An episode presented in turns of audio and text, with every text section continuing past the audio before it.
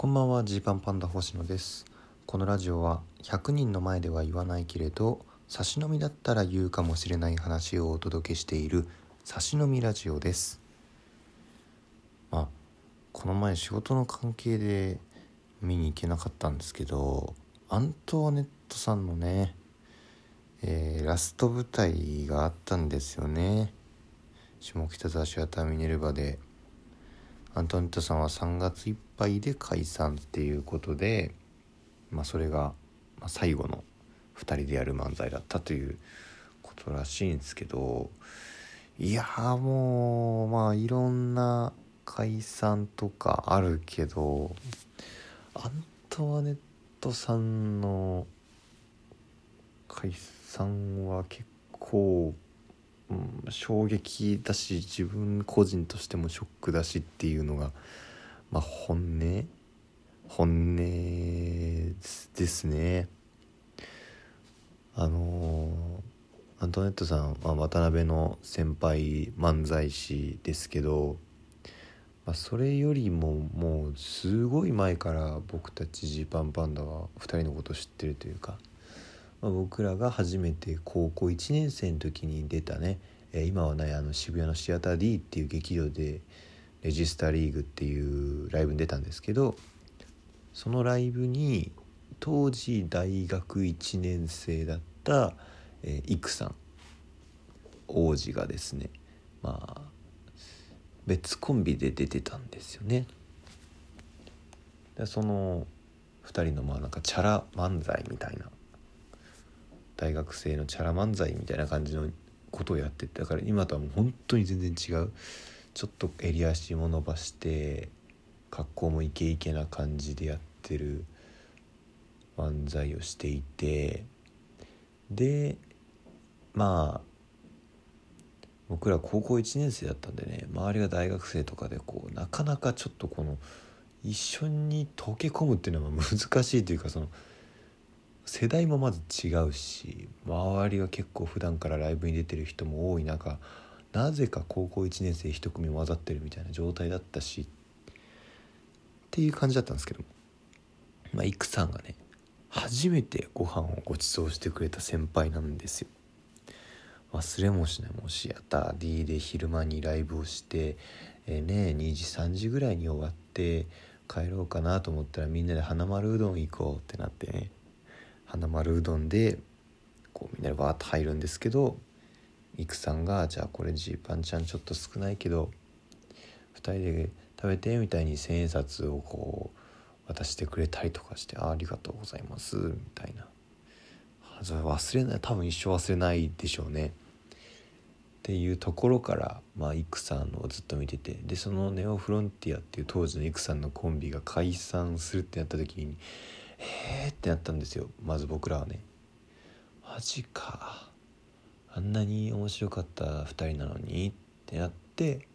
育さんは、まあ、渡辺の養成所で他の人とコンビを組むらしいというふうに聞いたんですよね。で、まあ、男女コンビを実はその時育さんはオペラっていう男女コンビだったんですけどを組んであそうやっていくんだなってなって。で僕らもまあ年を重ねて大学生になって大学1年生で学生ヒーローズっていうねテレ朝の番組に出させてもらえて、これも超ラッキーだったんですけど大学入ってすぐねなんかそのお笑い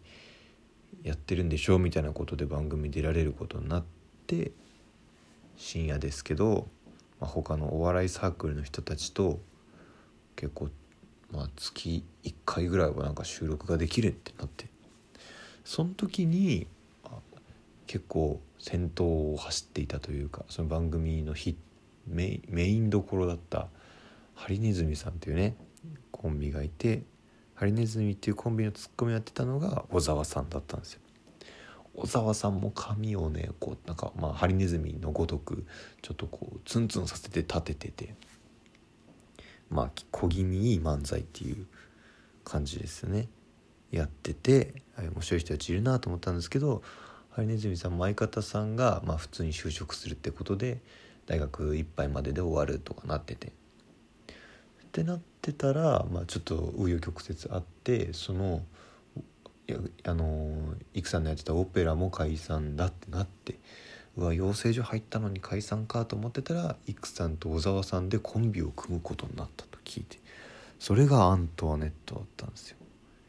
びっくりしたな大学。3年4年ぐらいから僕らが2年3年、まあ、それぐらいですよね。2年3年4年ぐらいになった時にアントワネットになってでなんか結構ねこうシュッとしたアイドルっぽい衣装の漫才をやってたんですよ。で正直ね本当にめちゃくちゃ正直言うと僕はその時のアントワネットさん見てうわちょっと残念かもなってこう思ったというか。あんなにそれぞれ2人の面白さがあるのになんでああそういう感じのにななるのかそうかなんかちょっと2人の良さができてない気がするけどなみたいに思正直思ってた期間がね何ヶ月かあって。ででもそこからまあ王子キャラになっていくわけですよね。育さんが。王子になってってで小沢さんがまああの なんというか俺はギブのツッコミやっていくわけですよ。でね、えー、僕らジーパンパンダがいつだっけな大学3年か4年かですね。あのー、その界隈でやってたお笑い畜生道っていう大学お笑い絡みのね人が結構出てたライブがあって新ネタライブであるんですけどデータボクシングのネタやって、あの、まあ、めちゃくちゃ受けたんですよね。あこれ一回解散するって言った時かな僕らがちょっとそこら辺の記憶曖昧なんですけど、まあ、とにかくすごい受けて「やった!」みたいに言っててもう完全にジーパンパンダ優勝だみたいになってそしたらまあちょっとお笑い的ないじりも含めて薩摩川 RPG さんが「アントワネットなんかちょっと変な漫才してなんかいけたかもな」みたいな手応え感じてんじゃねえよみたいな。最近あんま良くなかったけど今日は良かったかもなじゃないんだよみたいな。優勝はジーパンだよみたいに言っててうるさいわそんな思ってないわみたいなことを言ってた時にちょうど初めてその王子の感じのそのいわゆるあの漫才の原型があったんですよ。で最初変な漫才やってんなみたいに周りも一瞬戸惑った感じもあったけどそれがもうどんどんどんどんもう形になっていってなんか挑戦する人っていうのはこういうことなんだなってこう僕は思ったんですよその時に。あなんかいろいろ試してで僕も正直一時期、えー、これ2人の良さ出てないんじゃないかなとか思っちゃった時あるけどいやそうかといろんな可能性を試してたんだろうなお二人はと思ってでああいう形を見つけてそのキャラクターもしっかりつけてやるっていういやこりゃすごいなってなってで面白さも出てさ面白さも一緒に育さんと見たんだよなあとはさんが出た時の面白さでうわーもっと話題になってほしいみたいに育さんがこう見ながらうわーみたいになってるとこも見てであんなに面白かった王子のネタもなんかちょっと慣れられてきてるお客さんが見慣れてきてるかなみたいに本人たちも言ってた時にちょっともう王子とかじゃないね。もうギャグみたいな。あの超古典的漫才。ここ2年ぐらいやってた形にこうなっていくんですけど。このねなんだろうこのサバイブ力。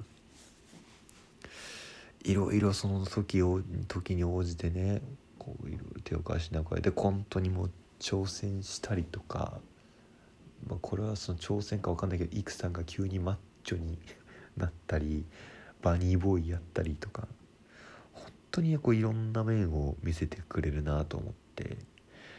なんかまあ軸をぶらさずやるっていうのも大事だけど、まあ、なんかその言葉に甘えてまあなんかただただサボってる人たちっていうのも、まあ、いっぱいいるんですよね。まあ、それは多分お笑いにだけの話じゃなくいろんな場所でそういう人たちっていると思うしなんか自分たちもそうなんないようにしなきゃなって思うんですけどアントワさんはねそういう意味ですごいこう希望を見せてくれるというかうわこう今しんどいだろうなみたいな時もそれどんどんそこもだ状況を打開して、えー、またそれで新しいものに行くっていう。アントワさんがこういろいろやってんの見るとうわうわ。俺たちももっとなんかこうトライしていこうよっていうポジティブになれるですねその生き様が。ネタももちろん面白いけどその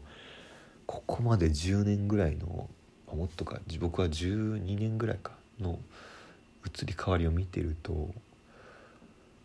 なんかねここういう人たちに報われてほしいなっていうふうに思うんですよねだからああまあ解散かっていうのはなんかねアントワネットさんがアントワネットさんのまま花開くところを見たかったっていう気持ちが本音としてはすごくあってまあでも2人がそれぞれね別の形でやろうってことになってるんだったらまあうん。それも一緒に